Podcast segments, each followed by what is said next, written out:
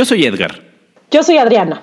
Y estamos transmitiendo desde el restaurante en el final del universo. Greetings. Welcome to the virtual command environment. I'm the artificial intelligence who will be assisting you.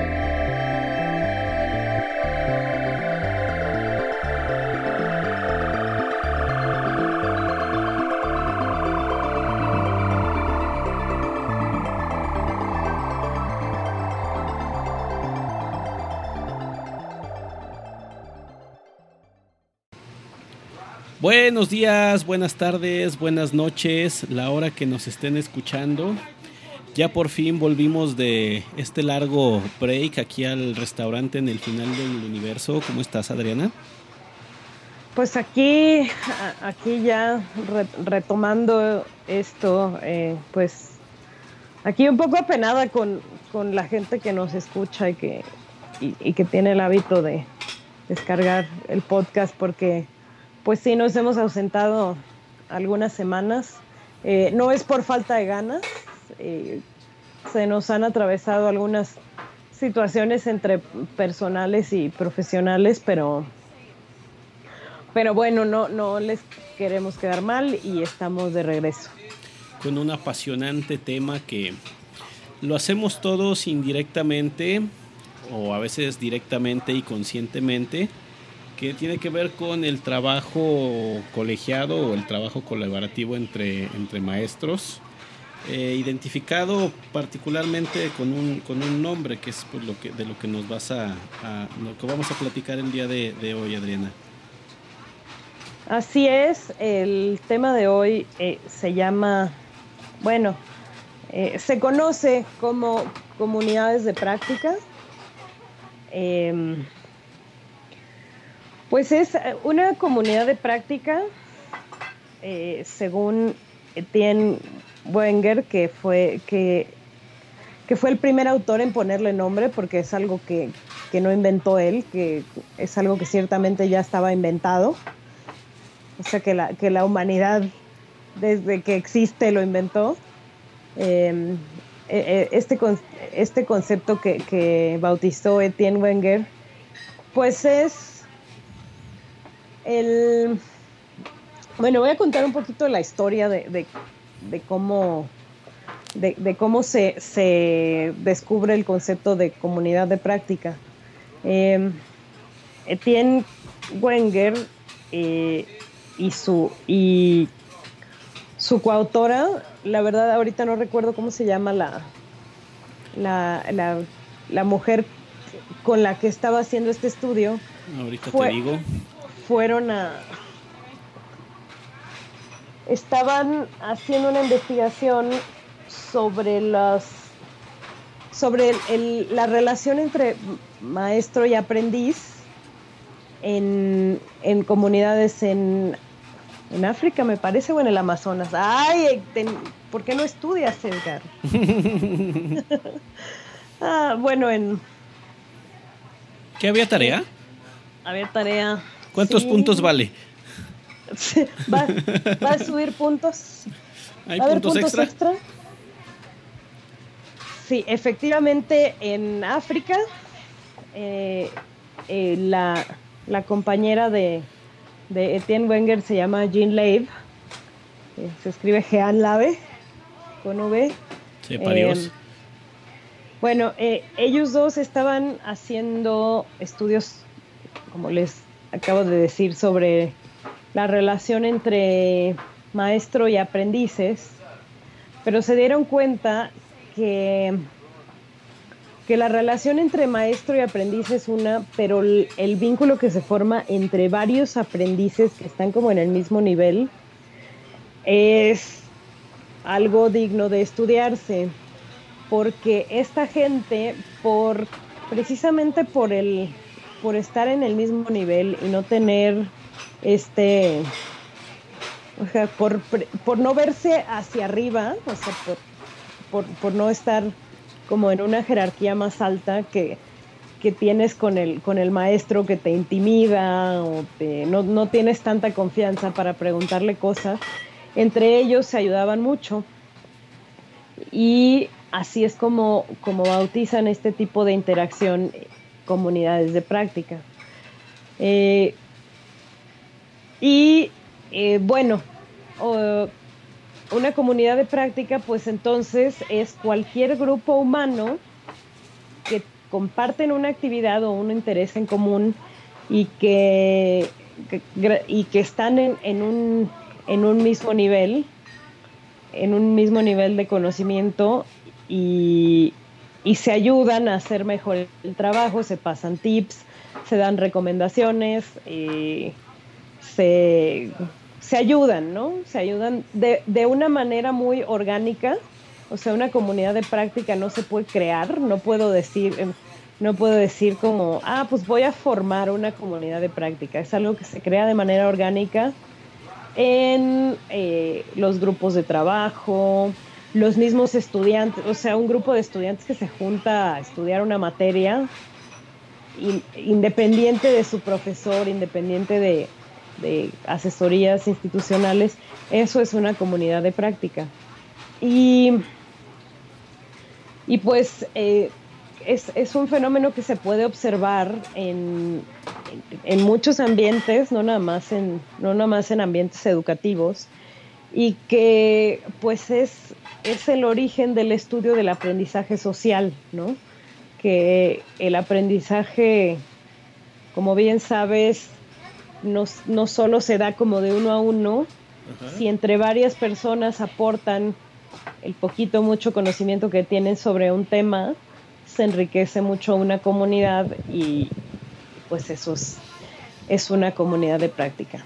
¿no? ¿Qué te ¿Qué te parece esta idea? A ver, a ver, pero este, poniendo aquí las, las cosas en, bueno, vamos a decir blanco y negro.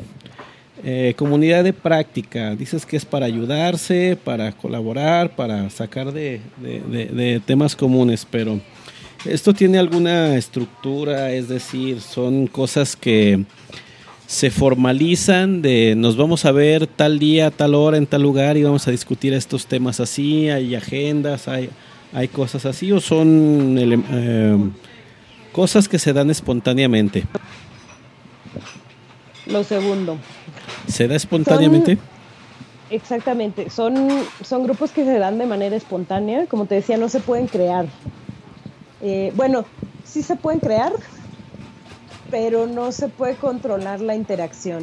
Se puede, en, la teoría, en, en, la teoría que creó Wenger por, por mera observación, pues sí, eh, sí hace como una clasificación como de los tipos de miembro, como de los tipos de aportaciones que hace que hacen los diferentes tipos de miembro, pero son como eh, fenómenos observables, no, no son no, no, no es algo que se pueda imponer, digamos.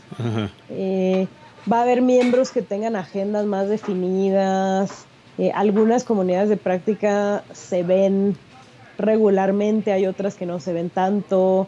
Hay unas que por coincidencia, hay, hay unas que se forman, por ejemplo, en el comedor, ¿no?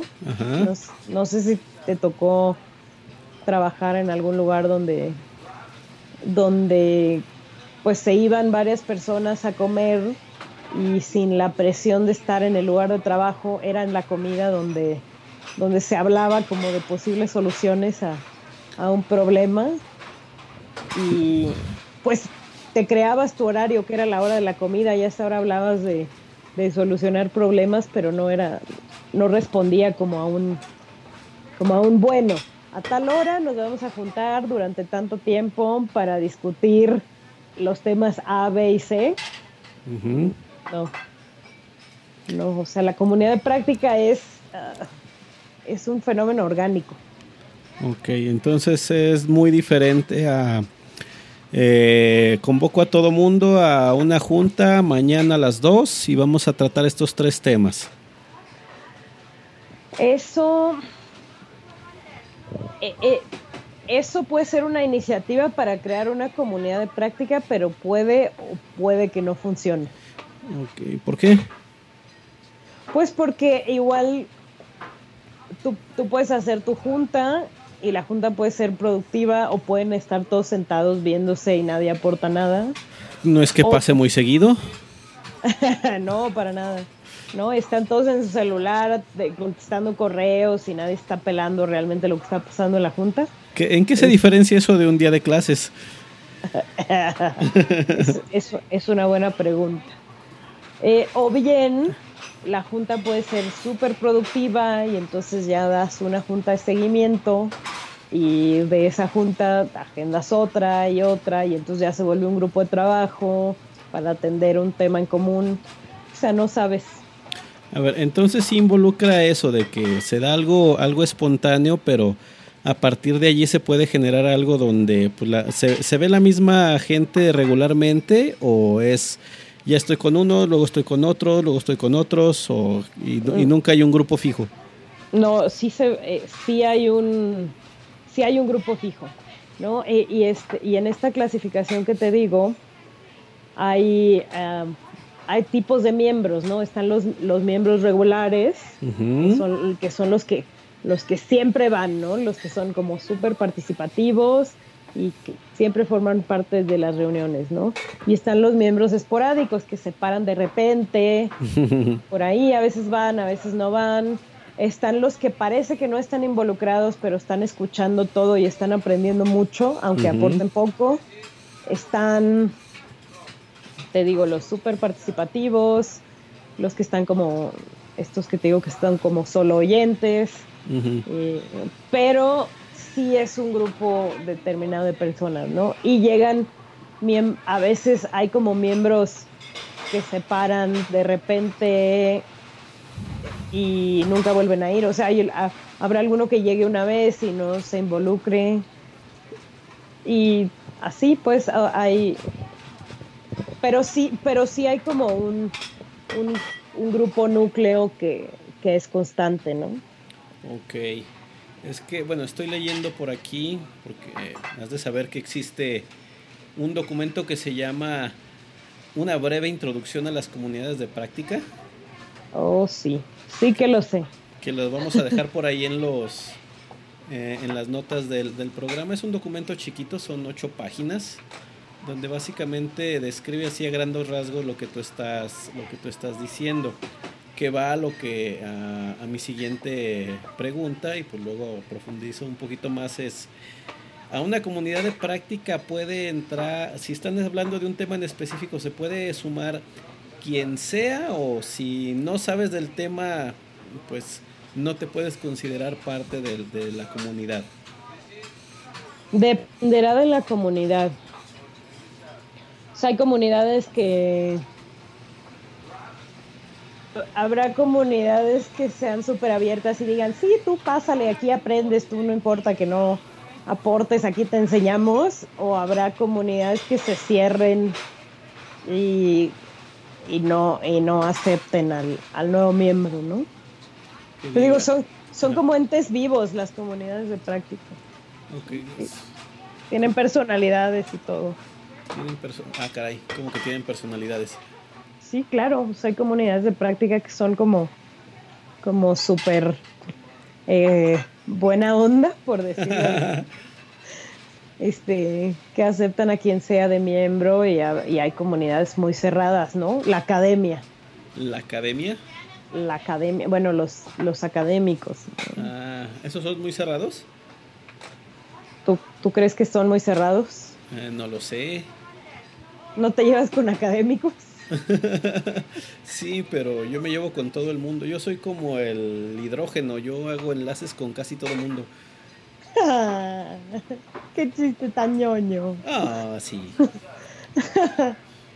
Eh, sí, o sea, depende de la comunidad. O sea, la comunidad va excluyendo a quien no va, va eh, teniendo las características necesarias para estar en la comunidad, ¿no? Sí. Bueno, eh, te preguntaba esto de la formalidad porque acá donde acá donde yo estoy existe algo, es una, una actividad periódica que ya está establecida así, que le llaman los dulces viernes. Eh, un dulce viernes es un espacio donde se convoca habitualmente los viernes por la tarde, donde un compañero profesor o un par de compañeros profesores exponen un tema, comparten una experiencia, enseñan una, una herramienta y pues dejan que vaya quien, quien, quiera ir. Eh, y pues hablan de, temas de, educación, herramientas tecnológicas, técnicas, eh, libros o, diferentes, diferentes cosas, pues sí en el, en el ámbito académico, en el ámbito de, la enseñanza. Esa podríamos clasificarla como una comunidad de, práctica. Pues tienen un tema en común que discuten. Sí. Tienen un objetivo en común. Eh, por lo general son las mismas personas. Mm, a veces sí, a veces no. Eh, con el a veces sí. Con el a veces sí funciona. Al menos nos aseguramos que está siempre el que mandó el correo invitando. Ah, está. Estás, siempre está el que mandó el correo invitando y digamos que hay dos o tres que siempre están ahí, son súper participativos. Sí. ¿Está? Sí es. No soy yo, pero sí, sí estoy seguro. ¿Tú, ¿Tú qué rol juegas, por ejemplo, en esa comunidad? Em, de escucha y de participante, ah, no me ha tocado ser expositor o no, no me he ofrecido como expositor. Entonces eres de estos miembros que son como participativos esporádicos, de participación esporádica. Sí, a veces tengo algo que decir, a veces no. Fíjate, la, un, estudio que, que hizo también Wenger sobre las comunidades de práctica fue en Xerox, la, la, de, las, la de las copiadoras. Eh, él se dio cuenta de que el personal de los, los técnicos que dan mantenimiento a las copiadoras tenían un ambiente como muy como muy cercano de ayudarse a pasarse tips del, trabajo, ¿no? O sea, como que se juntaban, ya, ya sabes que, este los gringos en inglés le llaman la, plática de, water cooler, o sea, la plática que se hace alrededor del garrafón de agua. Ajá. ¿No? Este... O de la cafetera. Ajá, o de la cafetera. No, e, este entiendes como la idea, ¿no? Sí. Eh, o de la torta de... chilaquiles. Sí, bueno, eso es más chilango. E, eso es más chilango. Entonces se dieron cuenta de que, de que los técnicos tenían como todo un toda una subcultura de, de ayudarse y de pasarse tips y que hablaban mucho del trabajo y que genuinamente esa relación los ayudaba a hacer mejor su trabajo. Entonces, pues explotaron eso y empezaron a, a, pedirles que pusieran por escrito las cosas que platicaban y, así generaron un manual de operaciones muy bueno. Bueno, útil pues para, para el, desempeño de esta gente. Entonces, eh, de ahí fue que que el concepto, porque cuando recién lo escucho, o sea, la verdad es que yo cuando conocí el concepto dije, o sea, si no las puedes organizar, si no tienen agenda, si no, si no son como controlados, entonces, como para qué los estudiamos, ¿no? Pero, pues al final, así es como, o sea, hay un aprendizaje muy valioso que aunque no sea como tan tangible y tan medible la forma en que llegas a él, pues, sí, pues sí es muy útil, ¿no? Como cuando, precisamente como cuando es, cuando tenías un profesor, cuando eras estudiante tenías un profesor que era de una personalidad no muy accesible y no te explicaba bien y entonces entre todos los alumnos o, o, un grupo importante de alumnos se juntaban y se ayudaban y entre todos pasaban el examen ¿Pasaban el examen o se pasaban el examen? No, no, no, no estoy hablando de deshonestidad, ¿no? Estoy hablando de esas eh, sesiones kilométricas de estudio, de, de estar ahí macheteándole porque no podías contar con el profesor para que te, diera asesorías o algo así. Ajá. O sea, ese, aprendizaje, e, ese aprendizaje de, entre todos y que el, el, compañero te explica con tus propias palabras y no con las palabras elegantes del profe. eso, eso, es, eso es la comunidad de práctica, ¿no? El, el aprendizaje en el mismo nivel, entre todos. No, yo, yo, el llenar el hueco de lo que el otro no entendió con lo que tú sí entendiste y generar un aprendizaje homogéneo y enriquecerse todos con las diferentes capacidades de todos.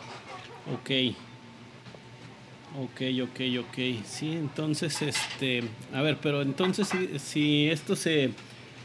Es que estoy pensando en la, en la siguiente situación. Digo, ya ves que hay...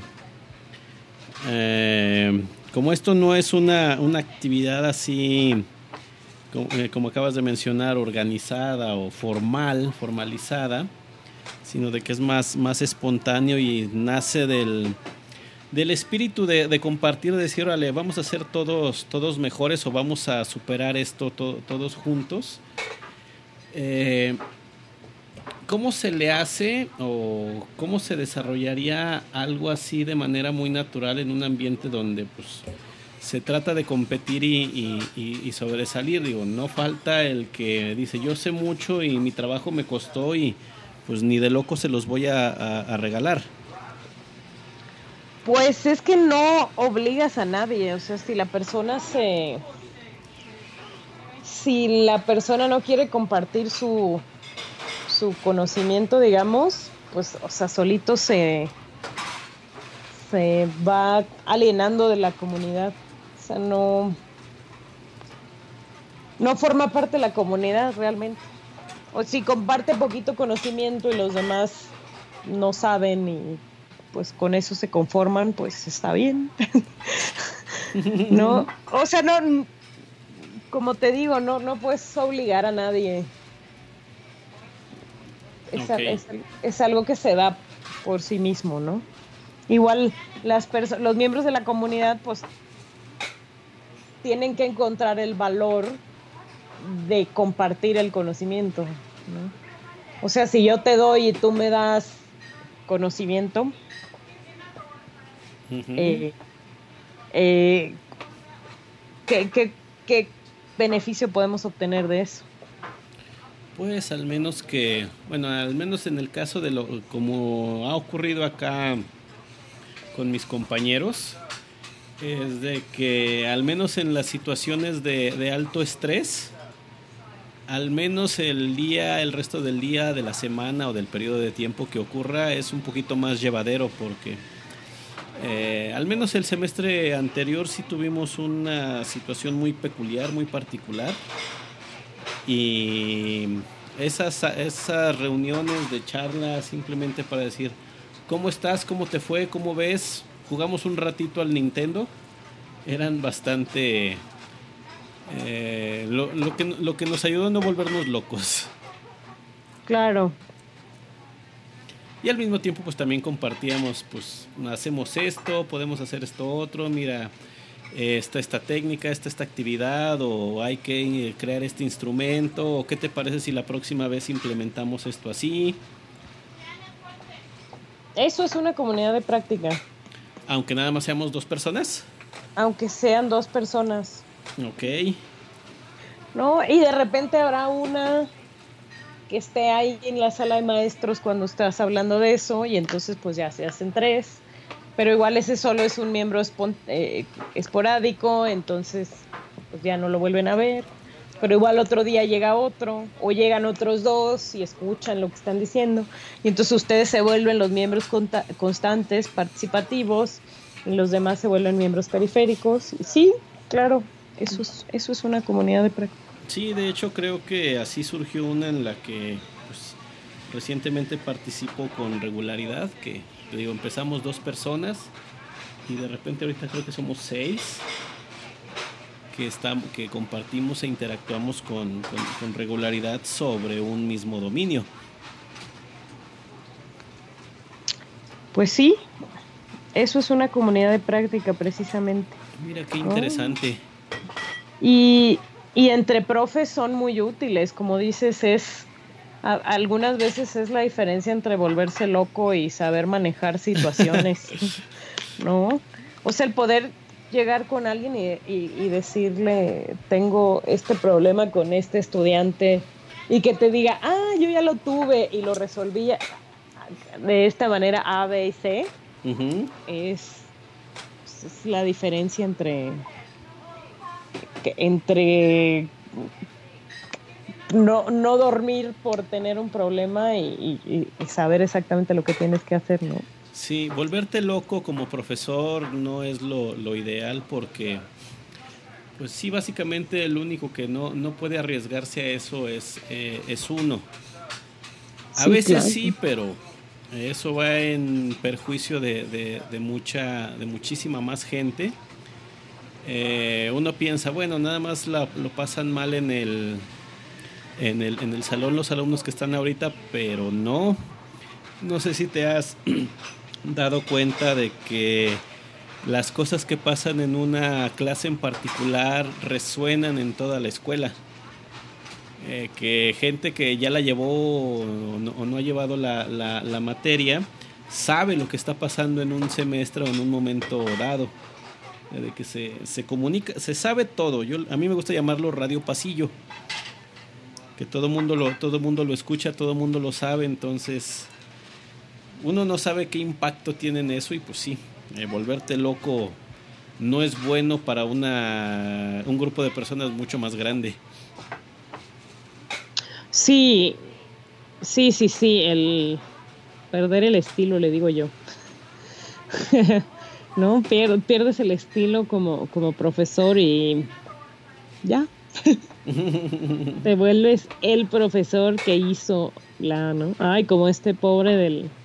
ya, ya, lo, ya lo hemos platicado aquí del el, el hombrecito este que filmaron haciendo comentarios misóginos que terminaron siendo un ejemplo de lo que no se debe hacer o una cosa así. o sea, eso llegó a nivel nacional, ¿no? Sí, el profesor que usa un ejemplo, lo sacan de contexto y lo, crucifican en, todo, en todos los medios. Sí, eh, por eso hay que tener compañeros, profesores que están que están en el mismo canal ¿no? y, platicar con ellos mucho nuestras inquietudes para poder desahogarnos. Eh, esto me recuerda un poquito a una, una conferencia a la que asistí en diciembre que hablaba mucho de que, eh, bueno, la colaboración depende del ambiente, del ambiente en el que estás y si el mismo ambiente favorece esa esa colaboración o no.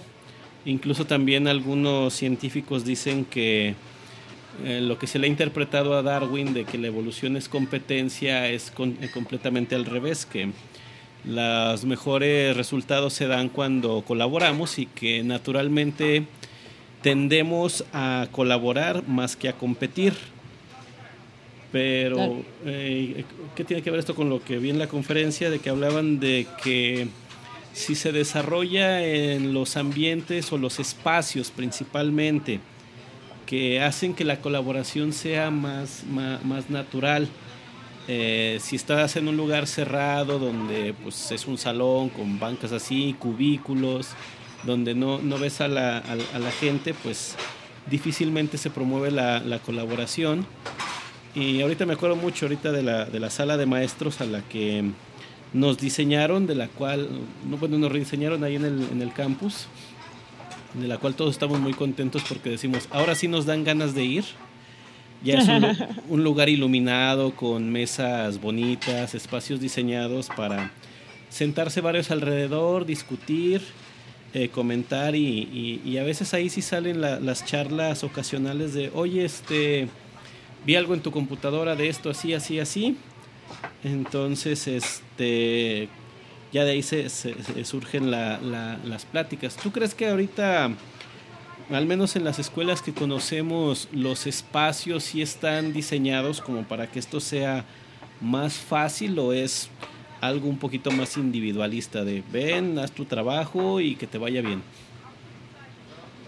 Ay, pues yo no sé, yo tengo mucha suerte, creo.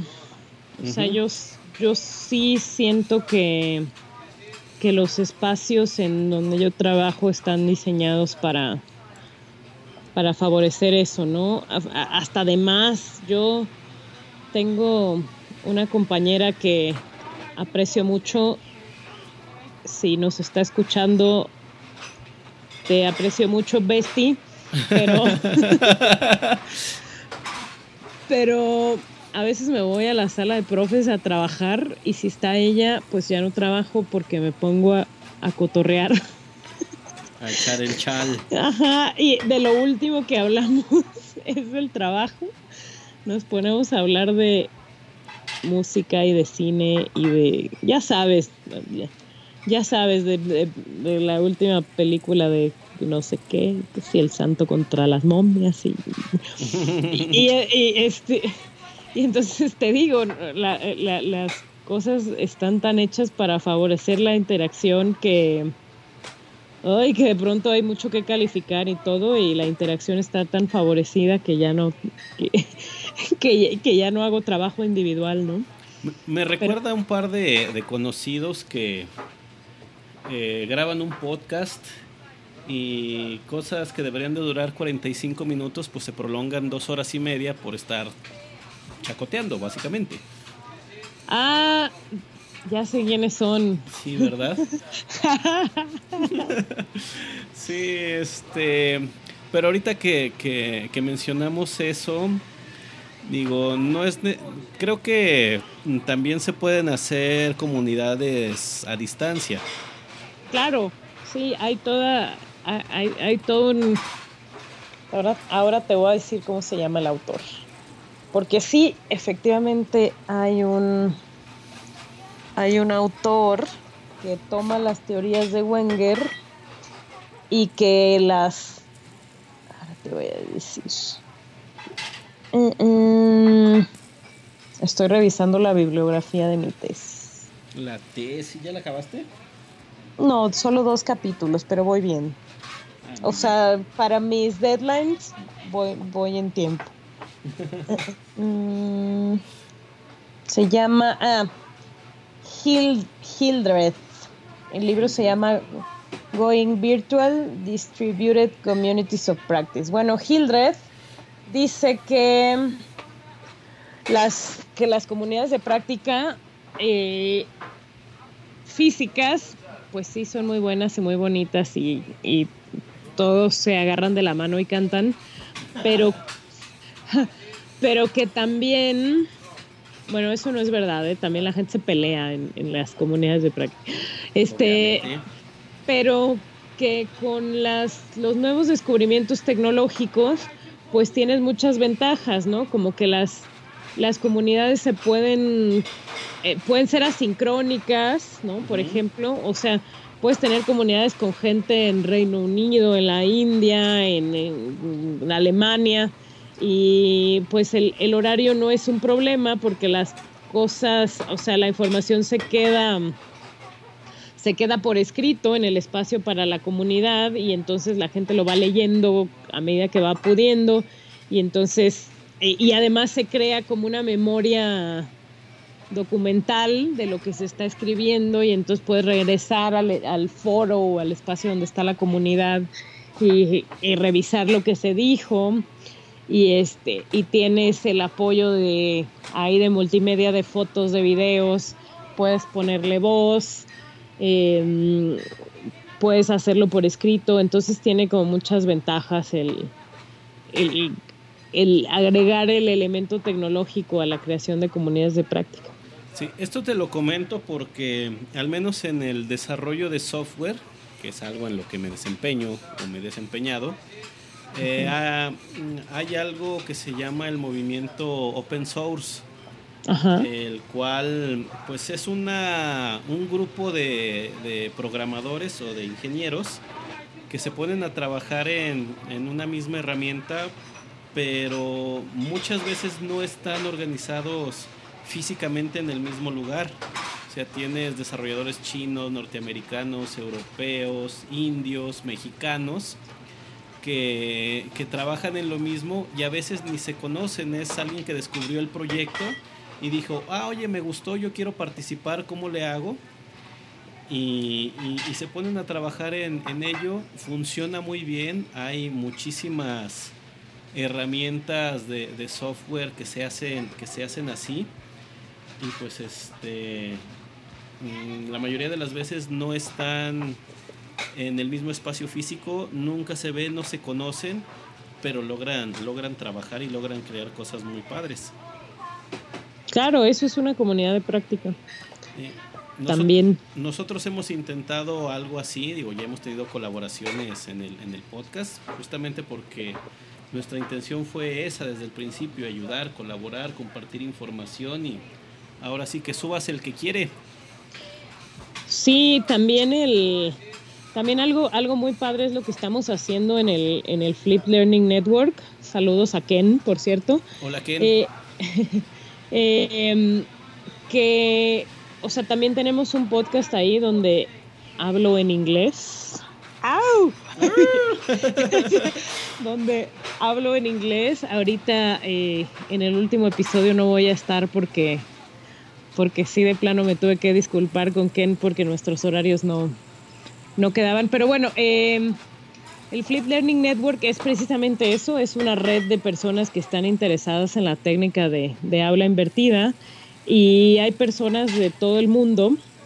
Este, está, está la comunidad en Slack y, y pues todo el mundo aporta, pasan tips, pasan eh, artículos, información muy buena y, y, el, y el podcast lo que intenta es condensar lo que se habla en la comunidad de Slack. Slack es un software de, de comunicación. Open source, por cierto. Ah, es open source. Ah, pues muy bien. Mira, conectando los temas.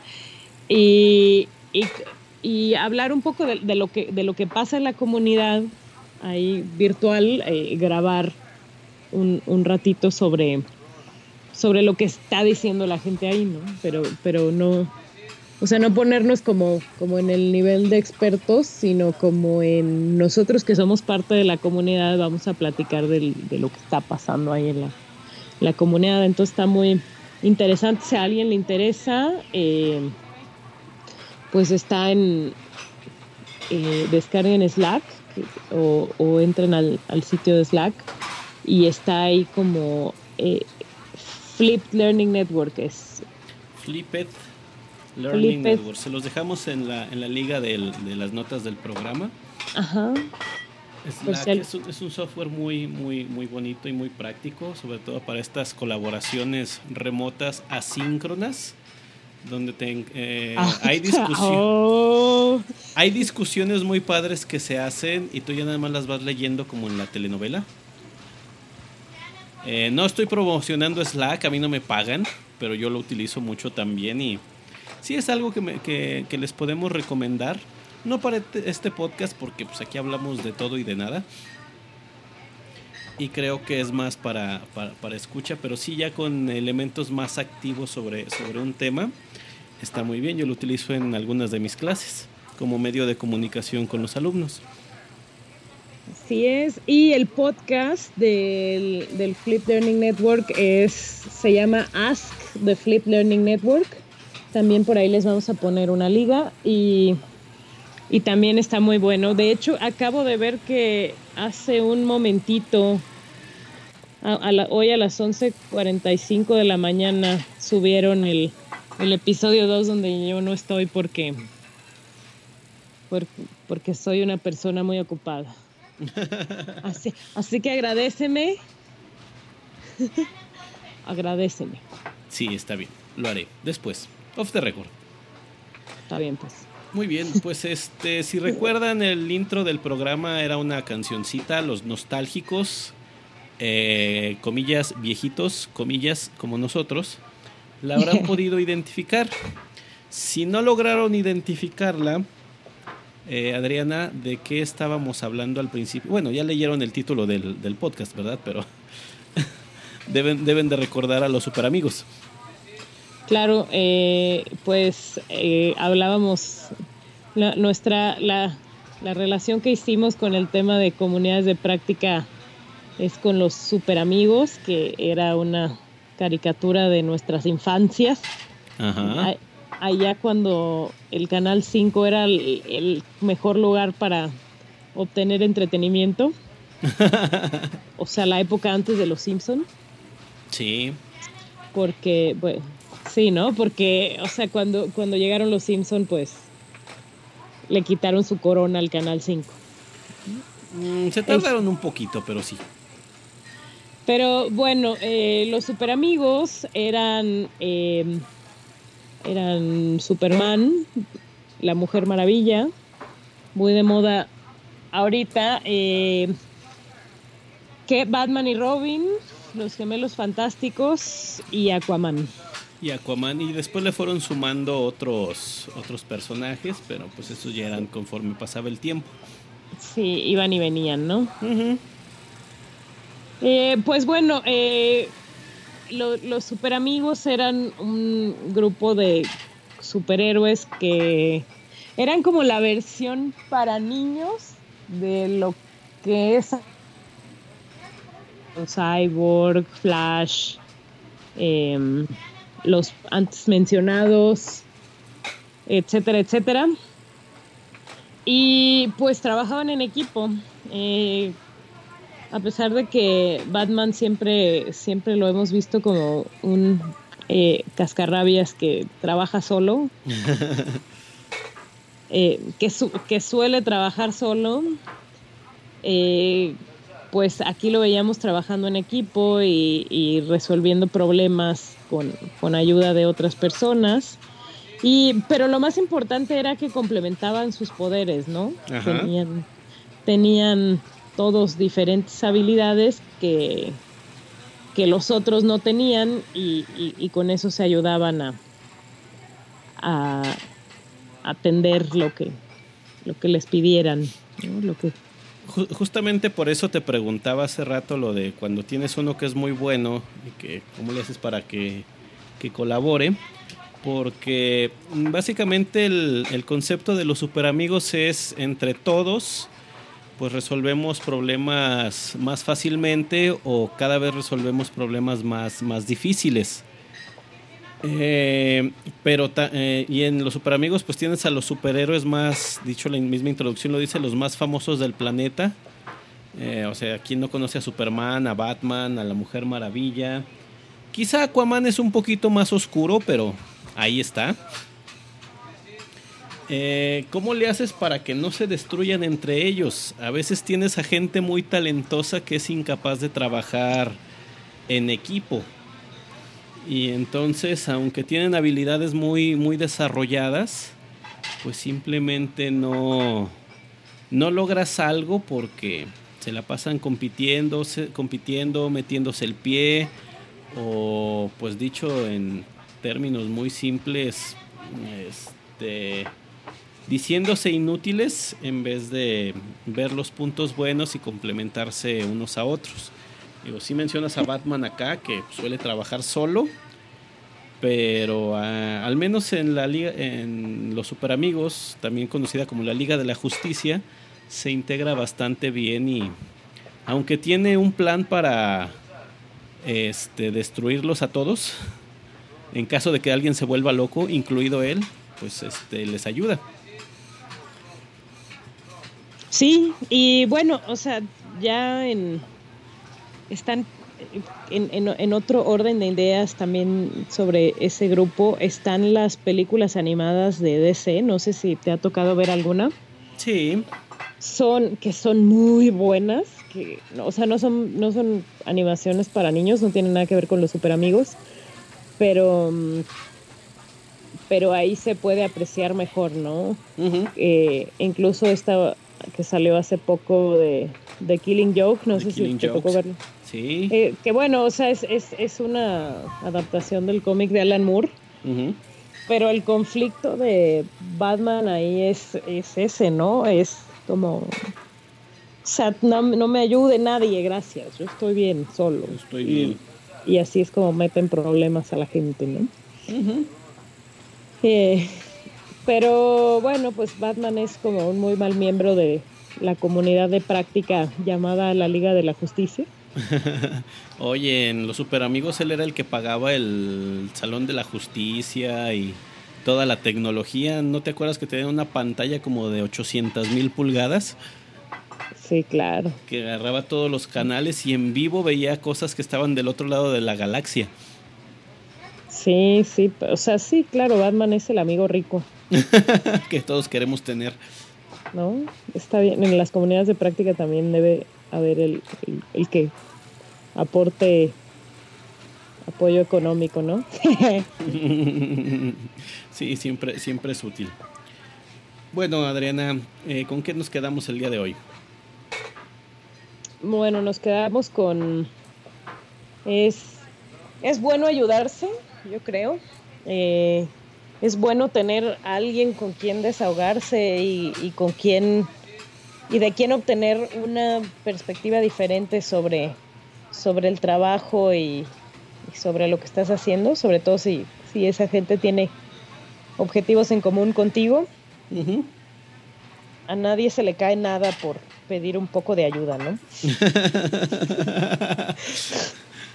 De acuerdo. ¿Oíste Batman?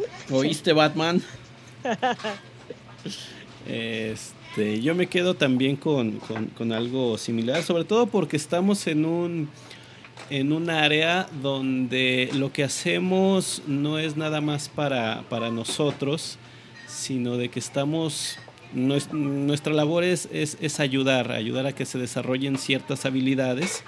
Y es cierto, nosotros no las tenemos todas y en ocasiones vamos a enfrentarnos a situaciones que para nosotros son nuevas y probablemente para alguien ya fueron y nos puede decir, oye, pues mira, esto se resuelve así o definitivamente entre todos encontrar algo completamente nuevo y ver la manera de, solucionarlo. No que se quede ahí nada más todos eh, en solitario tratando de arreglar algo que puede, puede tener solución más fácilmente en conjunto. Sobre todo si tienes a tu amigo rico Batman. y, dale con Batman. es que Batman es Batman. Sí, Batman es Batman y, también es Ben Affleck y eso es feo. Podemos omitir esa parte. Bueno, Batman siempre será Michael Keaton en nuestros corazones. Eso sí. O este eh. Adam West. Ay, y pues ahí por ahí sí por ahí si llegan a escucharnos, eh, pues toda esta información que, les he estado compartiendo, pues eh, la verdad es que no, sería posible sin el apoyo del doctor Juan Manuel Fernández Cárdenas y la doctora Elvia Castro. Doctor. Que son mis, que son mis profesores en la maestría y que me han ayudado mucho a entender el tema este de comunidades de práctica y que además se me hace muy interesante, muy apasionante. una vez que lo, que lo conocí, como que ya me enganché. Y pues los invito también a que, a que lean y busquen sobre este tema porque, porque pues es, es el estudio de, del aprendizaje social que es, que es un fenómeno muy interesante de estudiar. De entrada, pues ahí les vamos a dejar el sitio de estos muchachos Wenger, Wenger y, Le y Lev. Y los demás recursos para que puedan tener una, una introducción o un inicio en, en, esto. Pues muy bien, Adriana. Este, hoy nos tocó un, un poquito de café frío, ya ves, por no venir tanto tiempo. Ya sé. Les queremos comunicar también que eh, ya sé que nos tardamos mucho en sacar este, este nuevo episodio, pero Teníamos planificado un break de, verano, así que tendremos un tema adicional para la semana siguiente. y nos tomaremos el mes de, el resto del mes de junio y julio como este espacio pues para pensar la segunda temporada para eh, escoger nuevos temas encontrar nuevas dinámicas de cómo, cómo compartir y grabar esta, esta información y que eh, a partir de, agosto tengamos el podcast renovado con eh, al menos no como en Los Simpson que digan es, es, la misma muñeca pero el sombrero es nuevo, sino de que sí, sí tengan algo, algo con innovación real, no nada más un sombrero nuevo. la referencia de Los Simpson. Sí, no puede faltar. Claro. Pues pues y, el, que entendió, entendió. pues bueno, Adriana, este, ya nada más recuérdales nuestros medios de contacto. Sí, recuerden que estamos en Pedagogia 42, en el Twitter, en, el, en Facebook también. Y eh, nuestra página es 42.edgarfernandezfernandezconz.com. Y pues allí nos estaremos viendo la siguiente ocasión, que nos queda un, último tema. Adriana, muchas gracias. Nos vemos por aquí después. Muchas gracias, Edgar. Hasta pronto y gracias por el pescado. Adiós.